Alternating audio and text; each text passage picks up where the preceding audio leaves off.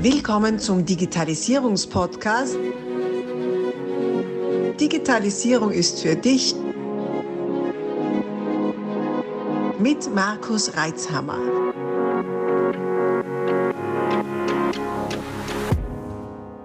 Herzlich willkommen zu einer neuen Ausgabe meines Podcasts Digitalisierung ist für dich. Heute mit Digitalisierungslandesrat Anton Matle. Neben Digitalisierung ist er auch zuständig für Wirtschaft und Industrie, Datenschutz, Informationsverwendung, Seilbahnangelegenheiten und Angelegenheiten der Jugend, Familien- und Seniorenpolitik. Und dann steht da noch auf der Seite Punkt, Punkt, Punkt. Also da gibt es offenbar noch ein paar andere Themen.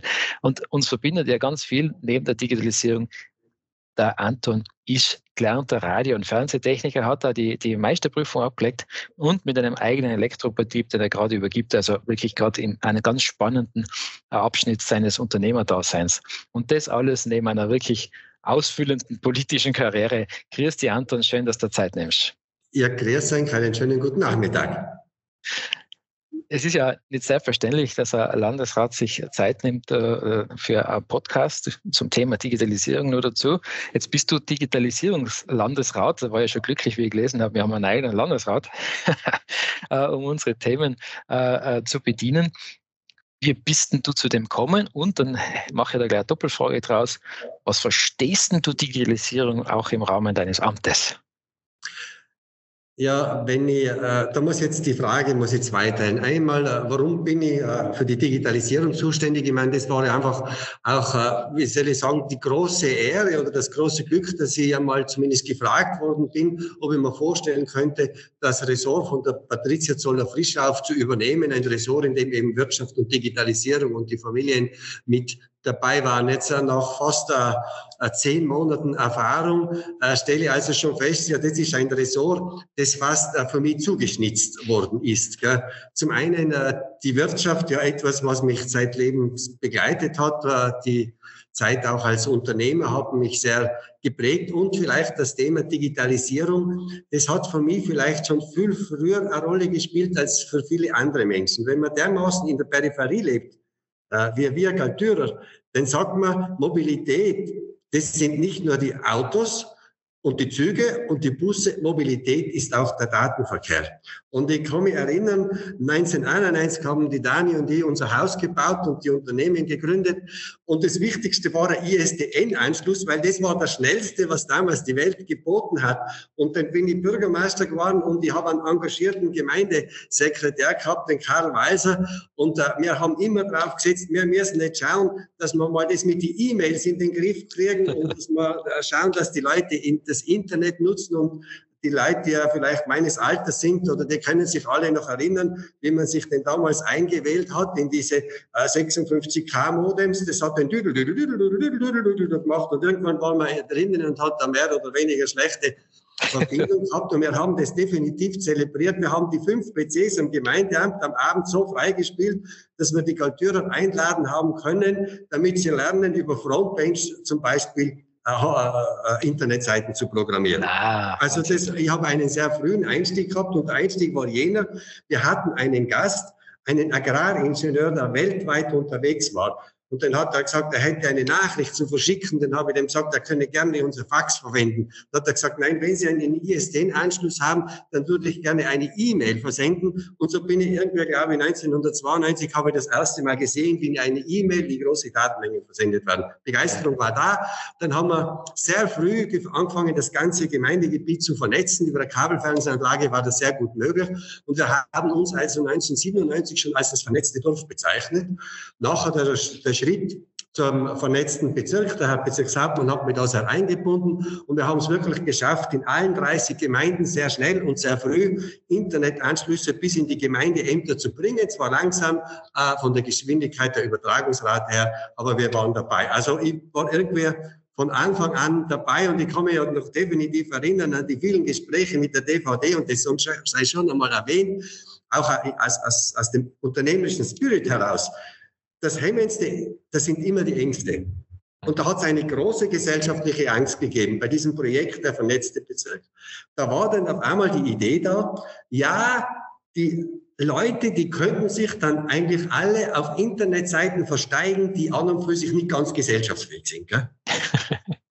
Jetzt haben der Erwin Kohler und ich gegen argumentiert, bitte, die Leute wollen ja auf dem Instrument arbeiten, die Leute wollen sich austauschen. Und wir haben das durchgesetzt und äh, es war dann sehr eine tolle Geschichte und ich kann mich noch erinnern, und es gibt noch ein, zwei Fotos davon, es war 1999, eher so ein spezielles Jahr für uns Kaltürer, da hat es einen Gemeindetag gegeben in Steinach. Und äh, wir vom, die Bürgermeister wollten halt am Gemeindetag einfach auch einmal zeigen, dass die Tiroler Gemeinden sehr modern sind und dass es einfach neue Instrumente gibt. Und da habe ich mir extra mein Musikgewand angezogen, dass man so richtig sieht, volle äh, traditionell unterwegs. Hab damals, ich meine, bitte, ein Notebook ist ja damals noch ein Koffer gewesen, nicht?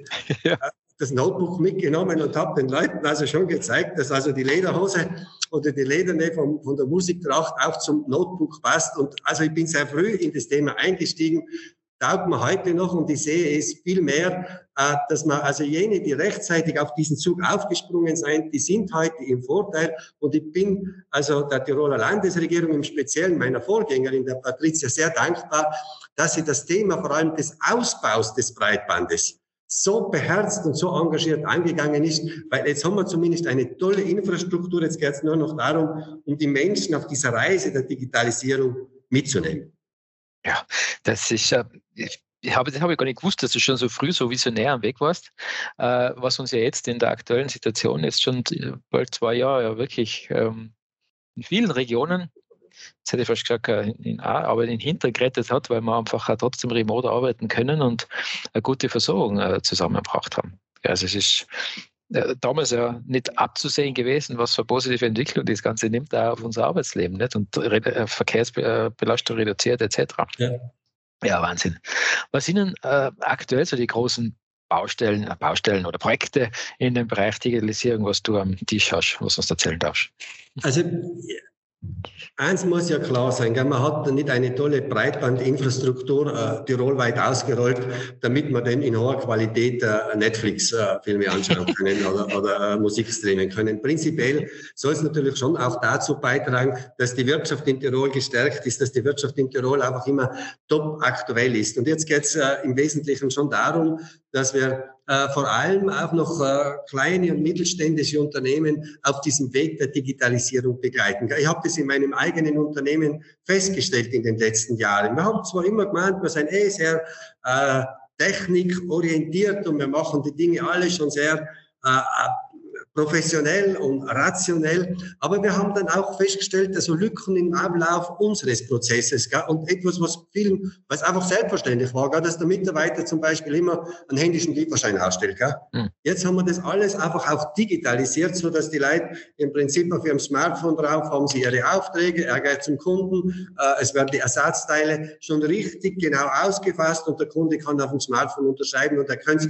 direkt als Abrechnung schicken oder er schickt es ins Büro als Lieferschein und die Damen werden das dann abrechnen. Also ich sage, als ganz kleines Beispiel der Digitalisierung im KMU-Bereich müssen wir die Unternehmen ganz stark da begleiten, dass sie ihre Produktivität steigern, dass man viele bisher analoge Prozesse jetzt auch digital machen kann. Das war jetzt ein Prozess eigentlich in der Administrierung, aber wenn man in die Tiroler Betriebe eingeht, ob von der Tischlerei beginnend bis zur Schlosserei, was heute über die Fräsmaschinen digitalisiert abgewickelt werden kann. Ich meine, das ist ja extrem interessant. Und wenn man Betriebe anschaut, die sich mit, mit Robotik auseinandersetzen, ich finde, also das, ist, das begeistert mich als Techniker heute noch äh, ganz unwahrscheinlich. Ein zweiten Schritt, der mir auch ganz wichtig ist. Ich meine, ich habe ja eine Zeit erlebt als Unternehmer, äh, 91 das Unternehmen begonnen und damals haben als Radio- und Fernsehtechniker, als Elektrohändler in der Peripherie noch wirklich gut leben können. Wir waren sozusagen die Anbieter vor Ort.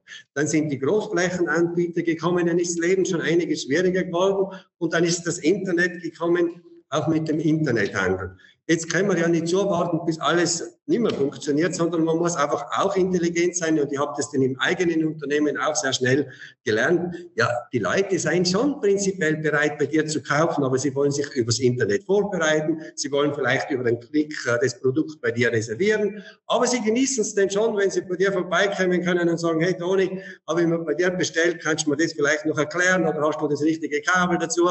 Also das wollen die Leute also schon. Und da geht es auch darum, in der Digitalisierung Digitalisierung diese hybriden Formen. Gell? Es gibt ja nicht nur das und das, sondern es gibt auch das dazwischen, dass man auch das entsprechend anbietet. Das ist vielleicht etwas ganz klassisch für die kleinen Unternehmen. Aber wir haben vom Land Tirol aus und wir haben in den letzten Jahren wirklich ganz nett viel Geld auch hineingesteckt in, in die Begleitung der Unternehmen bei der Digitalisierung, auch große Tiroler Unternehmer haben wir da mit begleitet. Es gibt so spezielle Leuchtturmprojekte oder Innovationsassistentinnen und da kann ich mich an einen Betriebsbesuch erinnern bei einem namhaften Tiroler Unternehmen, die dann gesagt haben, ja, diese Innovationsassistentin hat sehr geholfen, weil man eigentlich in der, im eigenen Lager, in der Logistik, hat man einfach eine, vielleicht die Betriebsblindheit gehabt. Und die Mitarbeiterin hat dann diese Potenziale erkennt, wie man die Dinge besser, schneller, einfacher, sicherer machen kann. Also da versucht man, die Unternehmen ganz einfach zu unterstützen, sodass diese Reise in die digitale Welt gut, gut und verlässlich funktioniert. Ich kann mich erinnern an ein Flughafen Wien, ja, das Bild habe ich noch vor mir. Ja, da war ein Riesenplakat, ein richtiges, wie gesagt, Tirol-Werbung-Plakat, wie wir das gerne mögen. Gell? Aber drauf ist gestanden, Digitalization is not a destination, Digitalization is a journey. Ja, Digitalisierung ist eine Reise und wir werden heute nicht sagen können, das ist absolut so, sondern es wird sich weiterentwickeln, wie sich damals diese 56 Kilobyte Modem heute zu einem 1 Gigabyte äh, Bitnetz äh, weiterentwickelt hat. Also da gibt es schon meiner Meinung nach noch unwahrscheinlich viel zu tun und ich finde die spannenden Prozesse und da haben wir vielleicht auf einiges in der Kommunikation übersehen, äh, diese künstliche Intelligenz oder das Thema IoT, Internet of Things, da, glaube ich, müssen wir auch noch ganz, ganz viel über die Bildung an die Menschen herantragen. Weil gerade in der jetzigen momentanen Zeit, auch mit Corona und mit all den Schwierigkeiten, mit denen wir umgehen müssen, äh, stelle ich immer wieder fest, dass niemandem bewusst ist, wie eigentlich auch im Internet und auf soziale Medien mit Algorithmen arbeiten. Und Algorithmen sind ja an und für sich ein tolles Instrument. Man kann ja Prozesse damit optimieren. Aber man kann mit Algorithmen auch manipulieren. Und das, glaube ich, äh, ist auch ein Teil, wo sich die Digitalisierung dann ganz stark äh, auch mit der Bildung trifft. Und das müssen wir verschränken. Und so wird irgendwann Digitalisierung einfach Teil unseres Alltags sein, äh, wie halt früher das klassische Schulheft Teil unseres Alltags war. Wahnsinn. Liebe Zuhörer, ich verspreche es euch, wir haben uns vorher nicht abgestimmt. Also wir machen das ja ohne Skript und ohne alles. Da sind jetzt so viele Dinge drin, das sicher schon öfter gehört habt, es kommt euch bekannt vor. Menschen, wenn wir es die Menschen mitnehmen, gell? Prozesse haben wir jetzt gerade gehört, Digitalisierung sind eigentlich Prozesse. Und natürlich habe ich die Bildung, das kennt ihr mein Steckenpferd, die Lehre. Jetzt möchte ich gerade kurz aufgreifen. Du hast das äh, wie selbstverständlich hingeworfen und es ist so wichtig, dass wir es immer wieder sagen, dass die Digitalisierung erst im letzten Schritt die Technik ist. In deinem eigenen Betrieb hast du gesagt, ihr habt die Prozesse anpassen müssen. In deinem anderen Betrieb haben wir gesehen, dass eine externe Prozessbegleiterin da war, um das zu erkennen. Und das Spannende ist ja selber, auch mir geht es nicht anders, im eigenen Betrieb tut man sich total schwer, äh, diese Prozesse zu optimieren. Das ist richtig harte Arbeit. Wenn ich aber eingeladen bin als, als Berater, um Prozesse extern äh, zu monitoren oder, oder, zu überarbeiten, fällt mir das viel leichter, weil ich einfach die Scheuklappen nicht habe, beziehungsweise die, die Details nicht kenne, die die Bedenken, die, die andere dann schon mittragen oder die er selber in meinem eigenen Betrieb hat. Und darum ist es so wichtig, dass man sich einen externen Blick holt und sich wirklich anschaut, wie arbeiten wir heute und Ideen holt, wie können wir das besser machen. Und dann am Schluss, wenn klar ist, wie wollen wir das dann diesen Prozess abwickeln, erst am Schluss schauen wir, was man digital abwickeln kann. Und damit der Prozess funktioniert, müssen halt die Menschen auch mitmachen, weil wenn jetzt deine Techniker ausgehen und sagen, was, was wie, ja, wie man Zettel mitgehabt, was soll das mit dem Smartphone, nachher wird das schwierig, nicht? Also da muss man natürlich auch die Leute dazu motivieren und, und denen das, das, den, den Sinn geben, warum sie das so machen. Und äh, du hast gesagt, äh, die Bildung, da bin ich ganz, ganz, ganz bei dir. Erstens einmal in der Bildung das schon klar zu machen. Äh, ich habe das oft erlebt, dass man dann in, dann, hast, dann hat man eine Informationstechnologieunterricht und dann lernst du in irgendeiner meistens eh schon toten Programmiersprache irgendwas zusammenschreiben. Es geht ja um mehr, es geht um die großen Zusammenhänge. Ne? Und wie du weißt, ich bin ja auch diplomierter Lehrlingsausbilder und in Ausbilderforum aktiv. Und ich kann es dir nur nochmal sagen, also gerade nochmal für die deutschen Zuhörer, äh, Lehre ist bei euch betriebliche Ausbildung das ist ein extrem, extrem wertvoller Beitrag, den wir alle leisten können. Und ich kann nochmal an alle Unternehmerkollegen sagen, bildet Lehrlinge aus, meine Lieben. Es hilft nichts darauf zu warten, dass es die anderen tun und die abzuschöpfen. Gell? Wir müssen uns schon um die Fachkräfte selber auch kümmern. äh, gerne einen eigenen Podcast, den ich dazu mal gemacht habe, anhören. Ja, Anton, Wahnsinn. Jetzt hast du schon einen riesen Abriss gegeben. Ähm, welche, welche Maßnahmen äh, sind denn so aktuell, denkst du, zielführend, um bei uns in unserer Regi Region das Verständnis für die Digitalisierung vorzu, äh, vor, voranzubringen und auch ähm, ja, die Rahmenbedingungen dazu zu schaffen. Wo siehst du da noch Engpässe, die du ähm, vorhast zu lösen? Wir stoppen hier kurz und teilen diese Aufnahme auf mehrere Folgen auf.